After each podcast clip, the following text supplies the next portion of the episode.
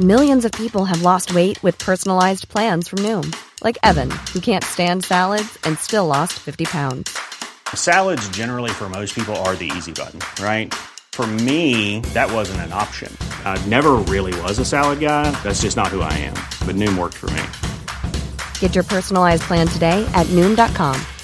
Real Noom user compensated to provide their story. In four weeks, the typical Noom user can expect to lose one to two pounds per week. Individual results may vary. Bonjour à tous, c'est Bertrand, votre coach web. Bienvenue dans ce nouvel épisode du podcast, l'épisode 230. Aujourd'hui, je voudrais vous parler d'une petite expérience que j'avais fait l'an dernier. Euh, quand j'ai décidé de faire du ménage dans mes euh, contacts, dans mes suivis, dans dans les gens que je suivais notamment sur Twitter, j'ai, euh, j'avais expliqué hein, très clairement, hein, ça, a été, euh, euh, ça a même été repris à droite à gauche. Euh, l'an dernier, j'ai vidé ma liste de personnes que je suivais sur Twitter. Je suis passé de plus de, je crois que j'étais à 1800 ou quelque chose comme ça. Je suis revenu à zéro, vraiment zéro. Et depuis, j'ajoute petit à petit des personnes que j'ai envie de suivre, des personnes que je connais réellement, des personnes avec qui je discute, les personnes dont j'écoute les podcasts, les streetcasts, etc. Enfin voilà, je, je sélectionne quelques personnes. J'ai viré euh, beaucoup de magazines, j'ai viré les médias, j'ai viré les gros influenceurs, etc.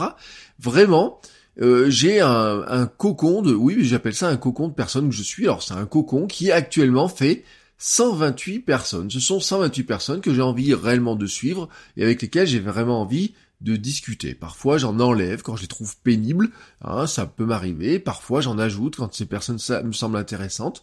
Ou des fois, voilà, je retrouve des personnes que que j'avais vues, euh, donc qui avaient un blog à une époque, j'avais un petit peu perdu de vue, bah hop, je les, je, je les suis à nouveau, etc. Et en fait, je suis arrivé ce matin, je suis à ce chiffre de 128 personnes. Ce chiffre, qui euh, semble comme ça anodin, est assez proche de ce que nous appelons, de ce qui a été appelé le nombre de Dunbar. Alors, le nombre de Dunbar vient en fait de l'anthropologue britannique Robin Dunbar, qui avait estimé que notre cerveau limite le nombre maximum d'individus avec lesquels une personne peut entretenir simultanément une relation humaine stable.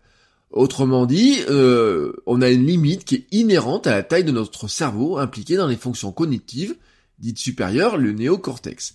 Autrement dit encore, on a une limite, hein, qui fait que on peut qui est entre 100 et 230 personnes, hein, mais en pratique on retient le chiffre de 150 personnes. C'est la limite, voilà, du nombre de personnes avec lesquelles nous sommes capables d'interagir. C'est, par rapport à l'étude, hein, telle qu'il avait étudié, c'est au-dessus de ce nombre, la confiance mutuelle et la communication ne suffisent plus à assurer le fonctionnement du groupe. Il faut ensuite passer à une hiérarchie plus importante avec une structure et des règles importantes. Notamment, on le voit eh ben, à l'échelle du pays avec euh, tout ce qui est gouvernement, etc. Ce nombre est une constante de l'humanité de son organisation sociale. Il correspondait à peu ou prou à la taille des euh, villages de fermiers au néolithique. Les unités militaires depuis l'armée romaine sont à peu près dans ces tailles-là. Notre carnet d'adresses euh, au XXe siècle, à peu près, était aussi dans cette taille-là. C'est-à-dire qu'en fait, nous avons une limite physique qui est notre cerveau, qui limite notre capacité à pouvoir échanger avec beaucoup de monde. Alors, ça peut paraître paradoxal parce que nous sommes à l'ère des réseaux sociaux où nous sommes dans une période où nous pouvons interagir avec potentiellement des millions de personnes. Il y a des personnes qui sont suivies par des millions de personnes, hein, ce qu'on appelle les fameux influenceurs, mais les stars. Vous voyez que, alors les grandes stars sont suivies par 30 ou 40 millions de personnes, vous avez des influenceurs suivis par 30 000, 40 000, 50 000 personnes.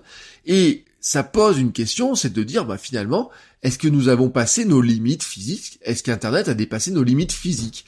Euh, Et il y a eu des études qui ont été faites il y a quelques années, notamment une étude avait montré que ce chiffre de 150 personnes, le, nombre de Dunbar, se retrouvait aussi sur les réseaux sociaux. Alors eux, leur point de départ c'était Twitter. Ils avaient constaté que lorsqu'on commence à, à, tweeter, le nombre de contacts avec lesquels on discute régulièrement augmente. Et puis on arrive à un point de saturation. Au-delà de ce point, le nombre d'échanges se resserre autour d'un nombre limité de contacts privilégiés. Ce point de saturation est entre 100 et 200 contacts, c'est-à-dire précisément autour de nombre de Dunbar. Leur conclusion était que les réseaux sociaux n'ont pas changé les aptitudes sociales humaines, l'économie de l'attention est limitée par nos capacités cognitives et biologiques, même dans le monde en ligne, les contraintes cognitives et biologiques opèrent comme l'avait prédit la théorie de Dunbar. En d'autres termes, les réseaux sociaux ne changent rien à la capacité des hommes à se socialiser, car euh, quelque part, les réseaux sociaux ne permettent pas de surmonter les limites du cerveau humain. Voilà, nous sommes limités par notre cerveau et on a beau avoir des outils pour faire plus, on n'est pas capable de faire plus en étant, j'allais dire sain d'esprit, mais oui c'est un petit peu ça parce qu'en fait c'est un petit peu la contrainte qui pose, qui pèse sur nous. Nous ne sommes pas faits pour communiquer avec autant de monde, nous aimons le confort des petites communautés, des petits groupes, et surtout des groupes que nous choisissons. C'est là le grand paradoxe d'Internet et des réseaux sociaux. Le village mondial est clairement une illusion, la taille gigantesque de ces outils est une cause même, et, la cause centrale même de leur rejet par certains, ou de notre retrait progressif, à force d'être exposé avec des gens avec lesquels nous n'avons pas envie de discuter, nous n'avons plus envie d'y être, tout simplement.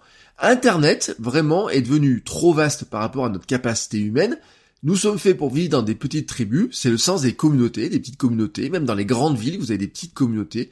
C'est aussi pour ça d'ailleurs que les, euh, religions, les églises, etc. ont toujours du succès, et qu'avec Internet, il y a des choses euh, quelque part qui se déconstruisent, mais qui se reconstruisent par ailleurs.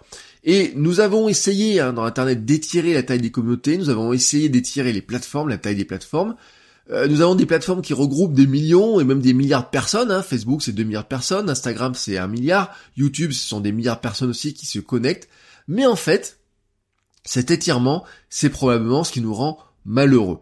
Dans les faits, nous vivons et discutons avec quelques personnes. Alors au départ, Internet était, était, petit, hein, et donc on pouvait euh, euh, discuter avec quelques personnes. par exemple, la première communauté, historiquement, la première communauté visible, The Well, euh, était une communauté qui était visible parce que elle avait donné un accès gratuit aux journalistes, parce qu'il y avait des personnes imminentes dedans, des personnes qui ont fondé d'ailleurs les mouvements les plus importants dans la pensée de l'internet euh, aux États-Unis, etc. Mais en fait, c'est une communauté qui, euh, encore regardé les chiffres il y a quelques temps, comptait moins de 3000 membres et dont l'accès coûte 150 dollars par an. Oui, voilà, The Well, qui est historiquement la communauté, alors on disait que c'était la, la dérivée d'une communauté hippie, euh, nous sommes à moins de 3000 membres, un, accès payant. D'ailleurs, ce qui est euh, sans rappeler que Facebook se positionne sur rendre, permettre de, faire des groupes payants tout simplement, euh, alors que à côté de ça, on voit hein, des groupes euh, et des groupes payants qui seront sûrement petits, parce qu'il n'y a pas grand monde qui voudra forcément payer pour ces groupes-là. Et à côté de ça, on voit des groupes avec 30 000 membres, 40 000, 50 000 membres. J'ai vu des groupes avec des centaines de milliers de personnes, mais dans lesquels finalement il n'y a pas de discussion. Internet pousse toujours à faire plus grand, euh, toujours plus gros, mais en fait, il y a au bout d'un moment, ça ne marche simplement pas parce que ça devient pas gérable. Euh, rappelez-vous d'une chose, de toute façon, c'est que plus vous suivez de personnes, moins vous pouvez directement suivre réellement les personnes, moins ça devient lisible. Euh, ce qui compte dans la taille des, groupes, des communautés, des tribus, c'est pas la taille finalement de la tribu, mais c'est le ciment qui lie les membres entre eux, c'est leur capacité à se reconnaître entre eux. Plus la communauté est large et moins c'est réellement une communauté. J'en avais déjà parlé dans un épisode précédent. Euh, et cela ne peut pas marcher car finalement nous ne sommes bien qu'avec les gens avec lesquels nous choisissons d'être. Or, les réseaux comme Twitter, je l'avais dit, eh ben, finalement, ils nous exposent à d'autres publics. Euh, YouTube nous expose à ce que euh, j'appelle les touristes. On a souvent, euh, alors sur Facebook, on va dire, on va limiter ça par les amis, mais on a toujours des gens qui viennent se greffer dans les discussions, des gens qu'on ne voulait pas voir. On dit d'ailleurs que sur les réseaux sociaux, on finit par les quitter quand on croise les gens qu'on ne voulait pas y croiser. C'est ce qui explique d'ailleurs que les adolescents euh, ont quitté Facebook, que euh, ils ont euh, ils aimaient bien Twitter, que ensuite sont partis sur Snapchat, sont partis sur Instagram et qu'ils vont probablement chercher un nouvel espace où ils seront loin de leurs parents, où ils sont loin des gens qui j'ai envie de dire des vieux souvent, vous voyez des gens qu'ils n'ont pas envie de voir ou alors de certains vieux. on sait par exemple hein, sur Facebook euh, un adolescent ne veut pas suivre ses parents, il a pas envie d'être ami avec ses parents, il devrait même pas l'être d'ailleurs, mais par contre oui, il peut l'être avec ses grands-parents. Alors c'est pour ça on disait que euh, Facebook a une moyenne d'âge qui est très élevée, hein, justement en partie à cause de ce type de phénomène. La réalité en fait c'est que nous avons euh, besoin d'avoir des gens restreints autour de nous, hein, on peut appeler ça notre tribu, notre famille, notre on a des sens élargis là-dedans, mais par contre, nous avons un problème avec ça. C'est que nous, si nous sommes bien dans des petites communautés, par rapport à nos business en ligne, par rapport à la visibilité, par rapport à vouloir être euh, euh, avoir une certaine influence, des fois dans certains cas, nous avons besoin d'être suivis par un nombre important de personnes. Et donc, il faut qu'on joue avec cette dualité. Pour le business, nous avons besoin d'avoir d'être dans des espaces où nous sommes suivis par beaucoup de personnes, mais dans la réalité, nous aimons être dans des espaces plus restreints. C'est pour ça que, en fait, on va aussi chercher hein, des communautés plus restreintes, des espaces plus fermés, des entrées euh, plus sélectives, hein, des règles plus fortes, à l'abri de ceux qui nous fatiguent. Euh, c'est le sens des tribus, des petites communautés. Euh, c'est pour ça, je pense d'ailleurs, nous allons voir probablement se développer, voir se développer des réseaux, des fonctions dans les réseaux sociaux pour avoir des communautés plus restreintes, plus fines, plus courtes, avec moins de gens. Peut-être d'ailleurs limiter la taille des réseaux. Peut-être qu'on pourrait se dire d'ailleurs que quand on crée des groupes Facebook, quand on crée des forums, on devrait les limiter en nombre de personnes qui sont dessus, parce qu'au bout d'un moment, ça ne devient pas tenable. Euh, à ce sujet, d'ailleurs, le pass.com a eu un succès alors peut-être pas en nombre d'abonnés, mais un vrai succès d'estime. Il y a des gens qui adorent ce réseau-là, cet outil-là, parce que justement, vous ne pouvez avoir que 50 amis, vous avez des, des, des, des réseaux qui sont très restreints, et que c'est ce qui correspond finalement à notre capacité humaine. C'est là où il y a un point de frustration qui est important aussi pour, par exemple, pour ceux qui suivent les influenceurs, ils s'en rendent pas tout à fait compte, les adolescents notamment, c'est que euh, quand on suit des influenceurs qui sont suivis par des milliers de personnes, des centaines de milliers de personnes, on pense pouvoir discuter, échanger avec eux bah, sur les réseaux sociaux, mais l'influenceur aussi, il a son nombre de Dunbar. Il peut avoir répondu à une question sur Instagram, il peut avoir répondu à une question sur YouTube ou quoi que ce soit, mais en fait, il ne va pas reconnaître les personnes ou toutes les personnes qui l'ont fait, tout simplement parce que il n'en est pas capable. Il va, il, a lui aussi son nom de Dunbar, il a lui aussi son confort dans des petites communautés, dans des petits groupes. Et c'est d'ailleurs pour ça que je dis ce point de frustration fait que il faudrait probablement pas rencontrer les stars, ou actuellement en fait, euh, on doit avoir beaucoup de gens qui disent ah mais je t'ai envoyé des messages et la personne en face dit oui oui je les ai eus mais en fait elle s'en rappelle pas, elle ne peut pas s'en rappeler. Et c'est là pour finir sur cet épisode où euh, je reviens sur le professeur Dunbar qui lui-même avait fait une étude sur Facebook, hein, alors, sur euh, je crois que c'est en 2016, sur justement pour regarder ce qui se passe sur Facebook et est-ce que son nombre de Dunbar, cette, cette, cette, lui il avait regardé ça aussi sur les primates, etc. Si finalement à l'échelle humaine et les réseaux sociaux, qu'est-ce qui se passe?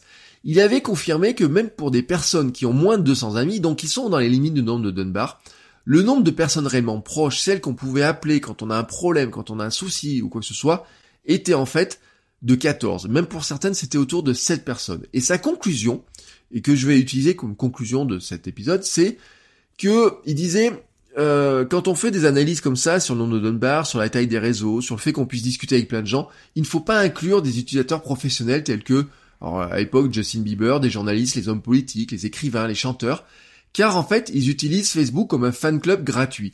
Peu leur importe qu'ils connaissent vraiment ces gens ou pas. Et c'est ce que nous devrions faire nous aussi. Sur les réseaux sociaux, nous construisons des fan clubs.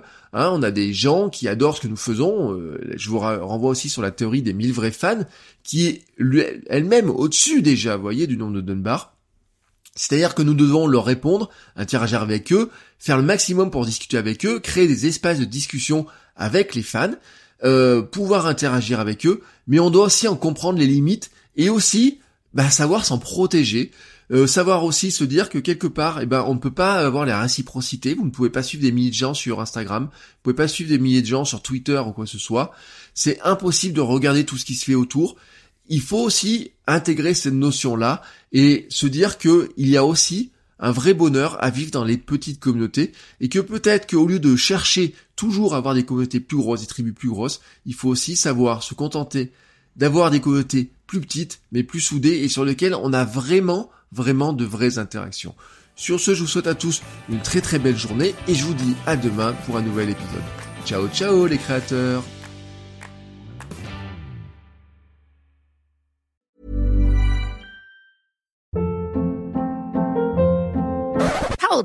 what was that? Boring, no flavor. That was as bad as those leftovers you ate all week. Kiki Palmer here, and it's time to say hello to something fresh and guilt-free. Hello Fresh. Jazz up dinner with pecan-crusted chicken or garlic butter shrimp scampi. Now that's music to my mouth. Hello Fresh. Let's get this dinner party started. Discover all the delicious possibilities at hellofresh.com.